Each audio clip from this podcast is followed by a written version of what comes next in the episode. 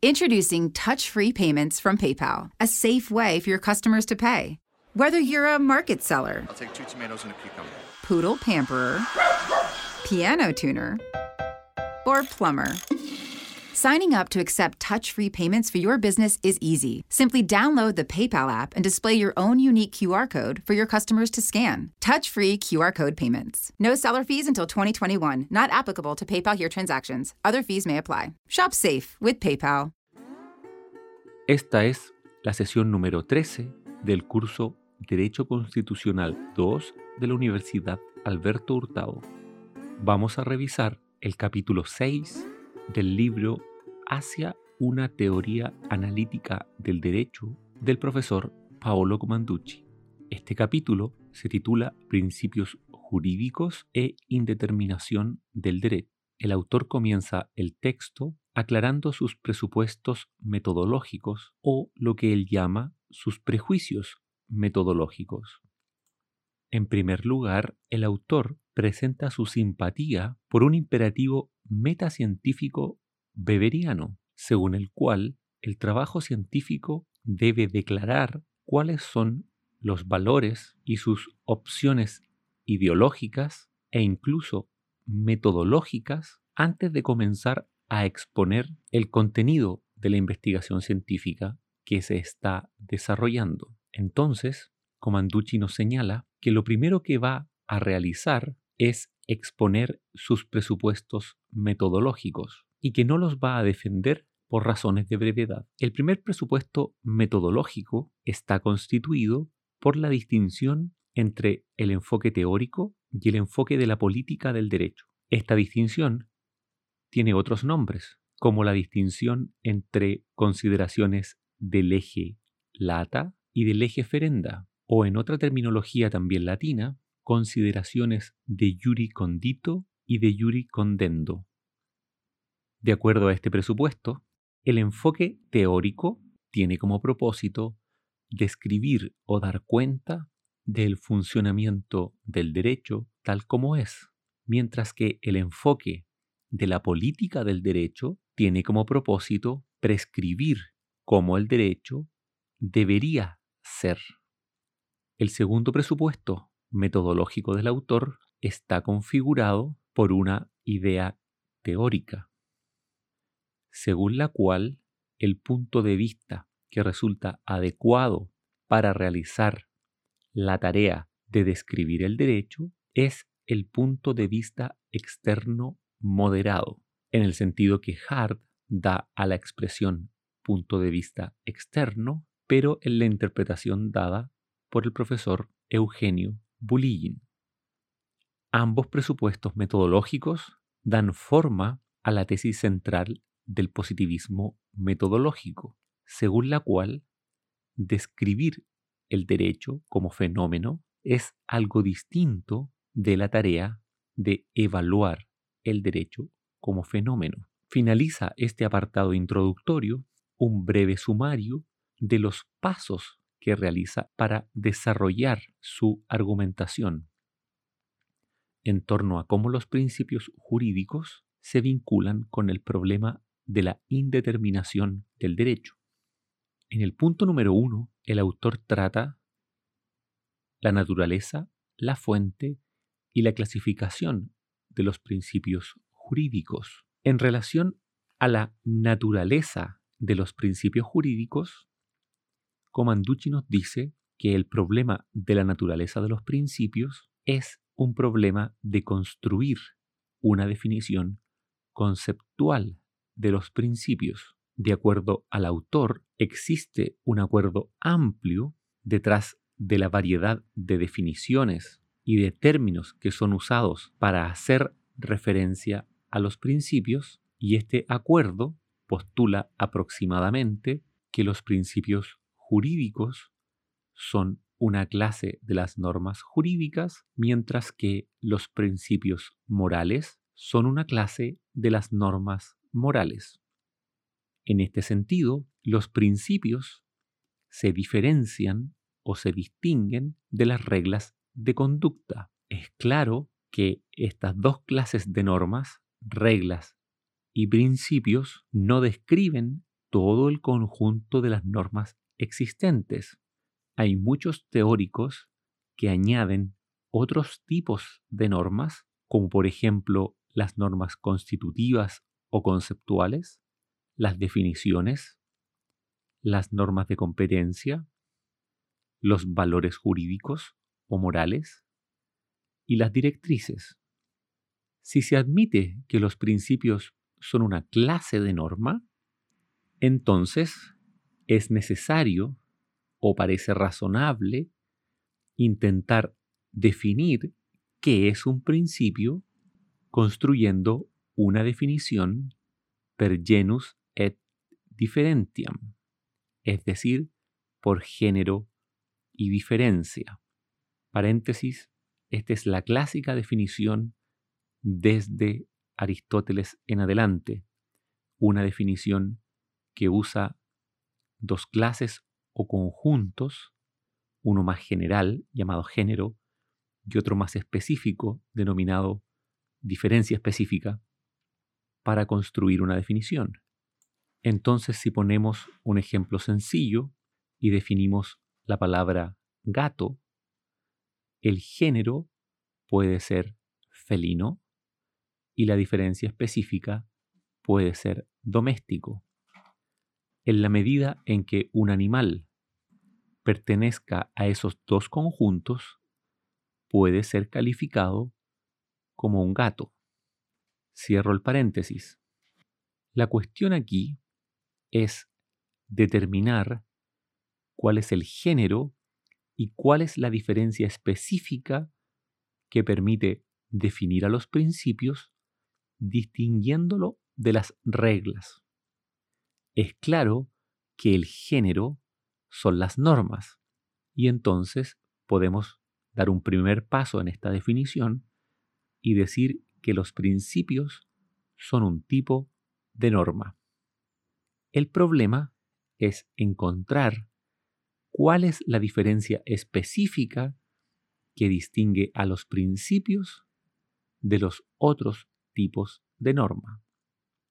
A juicio de Comanducci, en el nivel teórico, esta definición de principio es una definición estipulativa, es decir, es fruto de un acuerdo, porque una definición léxica, es decir, una definición informativa sobre cómo la palabra principio es usada por los juristas o por las personas en el lenguaje cotidiano, lo único que nos va a decir es que la palabra se usa de manera muy diversa e incluso se usa con significados parcialmente contradictorios. Para comenzar a resolver el problema de definir principio, el autor nos dice que el primer paso que hay que dar es tomar una posición respecto a qué entendemos por norma. Aquí hay dos opciones. Entender que la norma es un enunciado que todavía no ha sido interpretado o entender que la norma es un enunciado que ya ha sido interpretado en otras palabras, que es el producto o el resultado de la tarea interpretativa. Aquí el autor hace una pausa y explica cómo él entiende la actividad de interpretar disposiciones normativas o enunciados de las fuentes formales. Él nos dice que la tarea interpretativa está compuesta por cuatro pasos.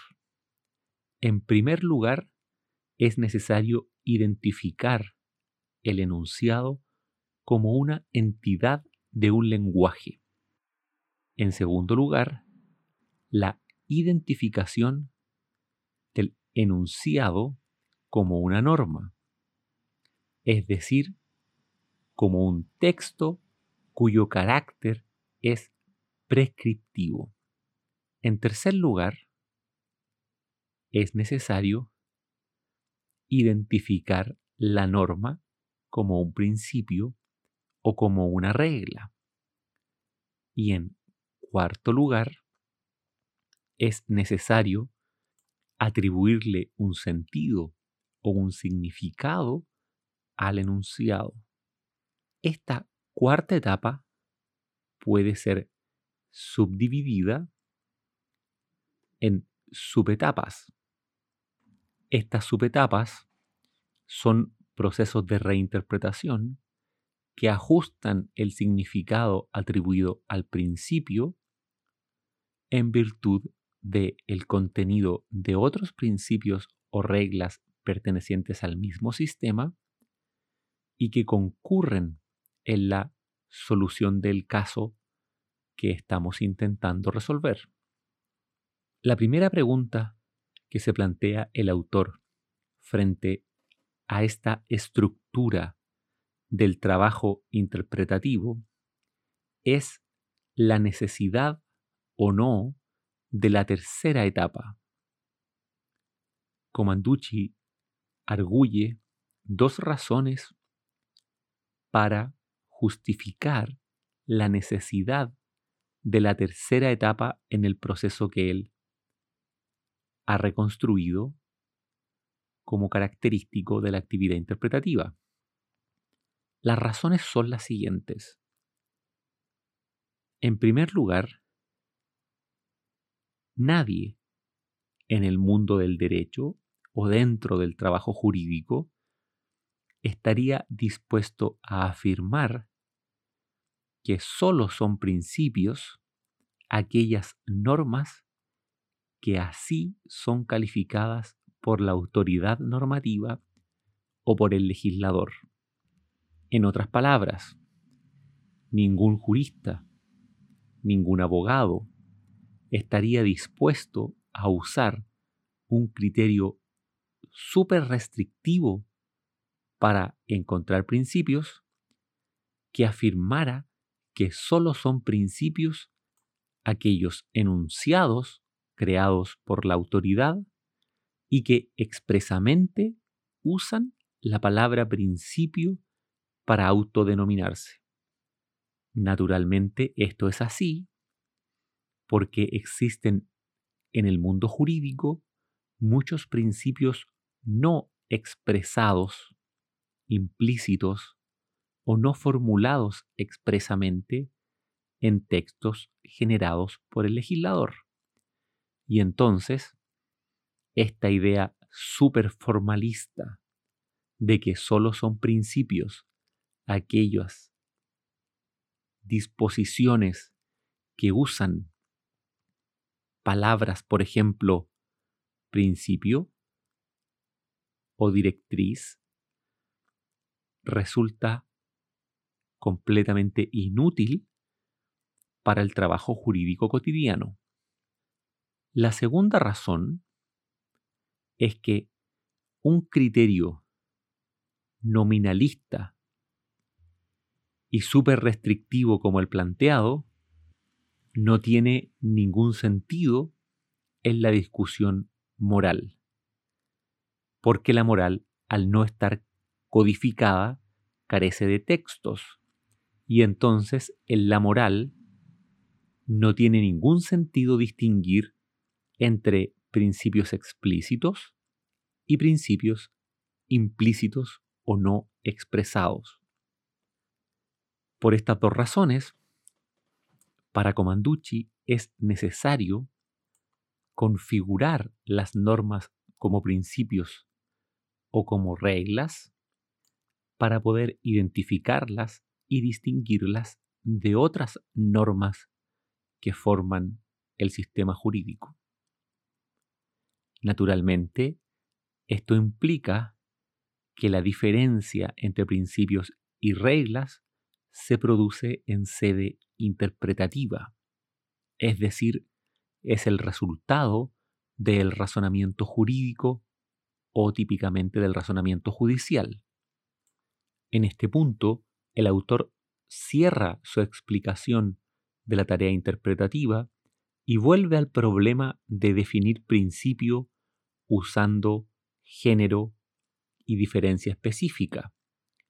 Y nos dice que el problema se concentra en encontrar una diferencia específica que distinga a los principios de otros tipos de normas, típicamente las reglas de conducta. Para evitar problematizar la noción genérica de norma, el autor asume que una norma es un enunciado con una función prescriptiva que tiende a afectar o influir en la conducta de las personas o de los llamados sujetos normativos. Para comenzar a desentrañar el problema de cuál es la diferencia específica que distingue a los principios de los otros tipos de normas, el autor se pregunta, en primer lugar, si la configuración de una norma como un principio o como una regla es una actividad cognoscitiva o discrecional, a lo menos parcialmente.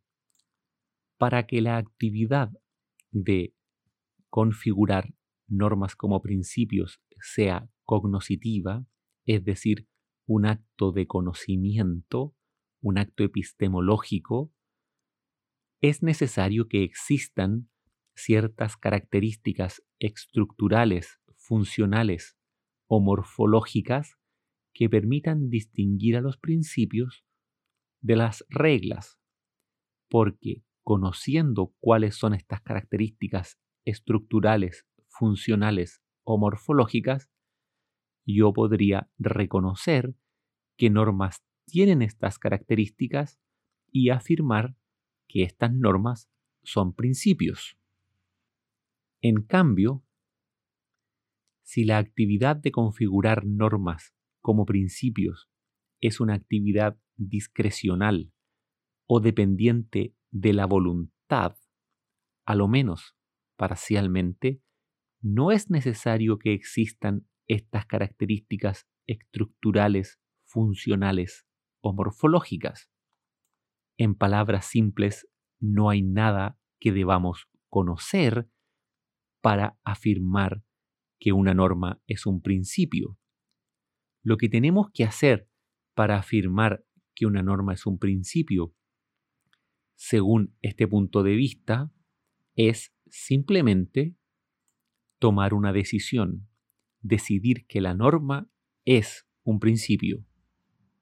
Quien toma esa decisión típicamente es un juez que conoce un caso en donde el principio es una de las normas usadas para resolver ese caso.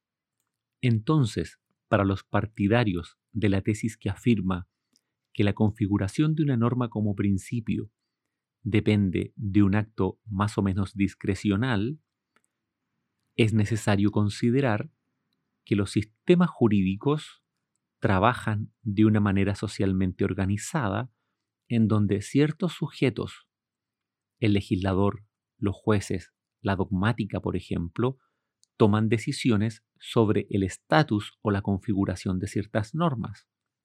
Y estas decisiones son más o menos aceptadas por los otros miembros de la comunidad. Naturalmente, esto genera un acuerdo más o menos convergente y más o menos generalizado sobre qué normas son principios y qué normas son reglas. Es obvio, según el autor, que aunque el acuerdo sea generalizado y convergente, esto no implica que la distinción entre principios y reglas sea tajante, invariable o inflexible. Al revés, ya que la distinción entre principios y reglas depende de lo que piensan los miembros de la comunidad, esta distinción es contingente, relativa, flexible y muy variable. Aquí el autor hace una pausa en el desarrollo de su argumentación y va a explicar desde otra perspectiva esta misma tensión entre dos modos de configurar las normas como principios o como reglas. La tensión ahora es denominada con el nombre de dos tesis. La tesis de la separación fuerte entre principios y reglas y la tesis de la separación débil entre principios y reglas. La tesis de la separación fuerte es otro nombre para denominar a la concepción cognoscitivista. La tesis de la separación débil es el otro nombre para hablar de la llamada posición discrecional. Para una mejor explicación oral, voy a reestructurar un poco el texto y voy a explicar toda la tesis de la separación fuerte, en primer lugar, y en segundo lugar, voy a explicar toda la tesis de la separación débil. La tesis de la separación fuerte entre principios y reglas afirma que esta separación es morfológica o estructural y que es una condición necesaria y suficiente de la diversidad en la interpretación y aplicación de principios y reglas. Entonces, el modo en que se trabaja en sede de interpretación de normas y el modo en que se trabaja en sede de aplicación de normas depende del material, de la materia con la cual se trabaja. Si se trata de un principio, se trabaja de un modo, mientras que si se trata de una regla, se trabaja de otro modo. Esta tesis presupone una diferencia ontológica, sustantiva o cualitativa entre principios y reglas. En palabras simples, principios y reglas son cosas diversas. Esta tesis de la separación fuerte ha sido defendida por autores como Ronald Dworkin, Robert Alexi, Manuel Atienza y Juan Ruiz Manero. Y en opinión de Comanducci, en todas sus versiones, no logra defenderse de los ataques realizados por Luis Prieto Sanchís, Ricardo Guastini, Juan Carlos Bayón y Leticia Gianformaggio. El autor no analiza el debate entre estas dos posiciones y simplemente afirma que la tesis de la separación fuerte, entendida como una tesis teórica, es decir, una tesis que describe el derecho tal y como es, no supera el test de la verificación empírica, ya que no siempre aquellas normas que son configuradas como principios por los partidarios de la tesis fuerte presentan características estructurales, funcionales o morfológicas que ellos les atribuyen. Y a la inversa, incluso aquellas normas que son configuradas como reglas por los partidarios de la tesis fuerte, a veces presentan características estructurales, funcionales o morfológicas que se atribuyen a los principios. Naturalmente, esta tesis, nos dice el autor, puede ser reinterpretada como una tesis de política del derecho, es decir, como una tesis prescriptiva que nos dice cómo el derecho debería ser. Para presentar la tesis de la separación débil, el autor nos dice que de acuerdo a esta posición, la distinción entre principios y reglas es una variable dependiente del trabajo en sede de interpretación y aplicación. Esto quiere decir que la configuración de una norma como un principio o la configuración de una norma como una regla es el resultado del trabajo interpretativo y aplicativo de las normas. Esta tesis no presupone una ontología de las normas, es decir, no presupone que principios y reglas sean cosas diferentes, porque cada norma va a ser un principio o una regla según sea la necesidad de argumentar interpretativamente en relación a cómo ella resuelve un caso concreto que se está juzgando. De acuerdo a esta tesis de la separación débil, la diferencia entre principios y reglas, en primer lugar, es una diferencia relacional, es decir, relativa y no absoluta, porque un mismo enunciado puede ser configurado como principio en algunos casos, mientras que en otros casos puede ser configurado como una regla. Además, la diferencia entre principios y reglas es gradual y no tajante, ya que la diferencia va a depender de una serie de características que tienen los enunciados que se clasifican como principios o como reglas. Estas características son, por ejemplo, su fundamentalidad, su importancia, su grado de generalidad o su vaguedad. Y todas estas características son graduables, no son características de todo o nada. De acuerdo entonces a la tesis de la separación débil, la distinción entre principios y reglas es el resultado del trabajo de los operadores del derecho, típicamente del trabajo de los jueces y de los juristas. Revisadas las dos posiciones sobre la distinción entre principios y reglas, el autor nos dice que la conclusión a la que se arriba es que es necesario abandonar la tesis fuerte en el nivel teórico, dejándola simplemente como una tesis de política del derecho. Entonces, esto nos genera un dilema. Hay que optar por negar la distinción entre principios y reglas o aceptar la separación débil. A Comanducci le parece preferible aceptar la tesis de la separación débil, porque a su juicio la tesis débil tiene una útil función heurística. Permite explicar o dar cuenta de los diferentes usos que las normas tienen en la fase de aplicación, en la fase del razonamiento jurídico y especialmente en las tareas de interpretación de las disposiciones normativas y de argumentación de esa interpretación.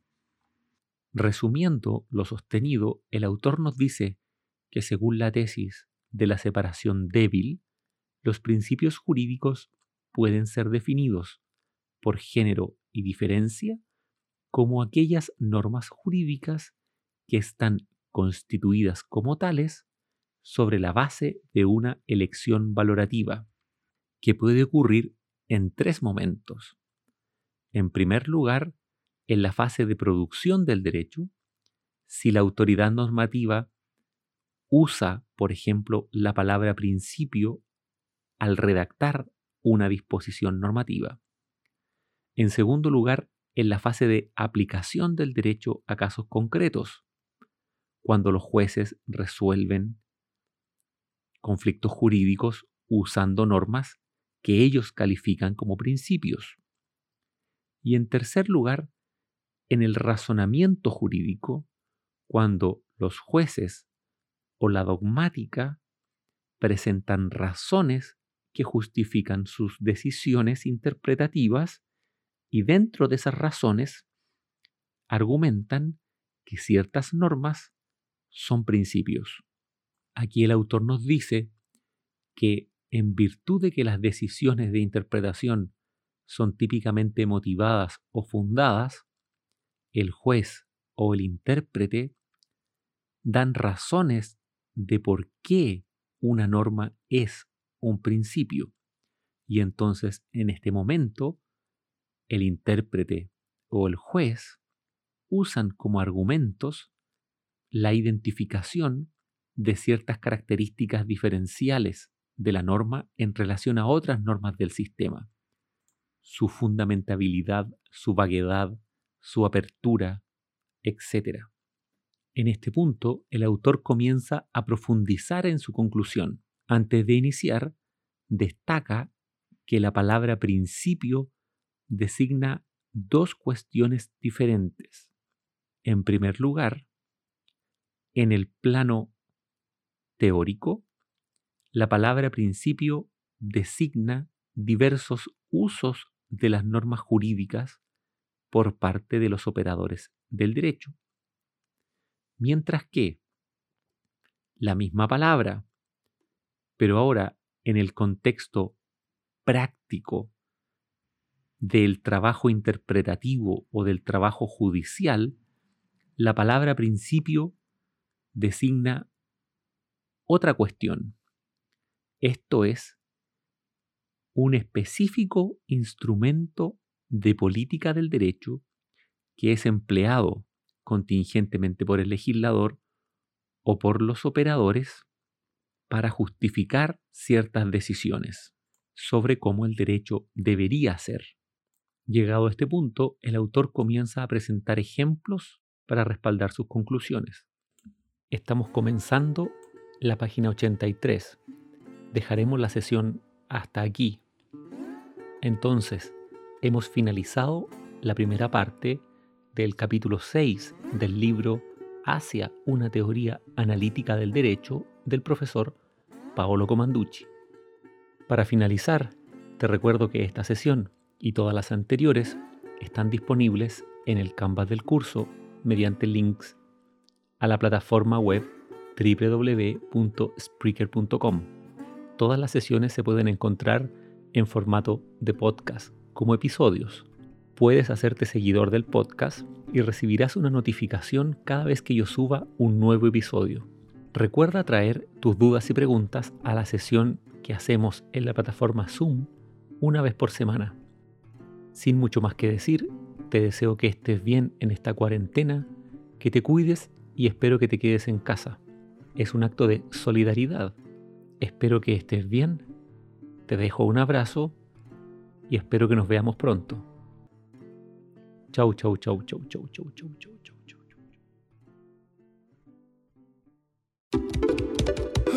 Sorry I'm late, everyone. It's all right. The meeting's just getting started. Are you in your closet? Yeah, it's the quietest place. ah, not the roomiest, though. Getting closer with your closet these days? That a uh, dinosaur costume behind you? What? No. the Container Store's custom closet sale is here to help with up to 25% off closet systems and free virtual in home closet design. Who wants Sean to put on the dino suit? Really, guys? The Container Store, where space comes from. Total Wine and More announces points with a purpose. Now through September 13th, collect five times points on wines and spirits. Points earned equals a matching donation to local charities. Up to $2 million in total. Shop with us today or visit TotalWine.com. Terms and conditions apply.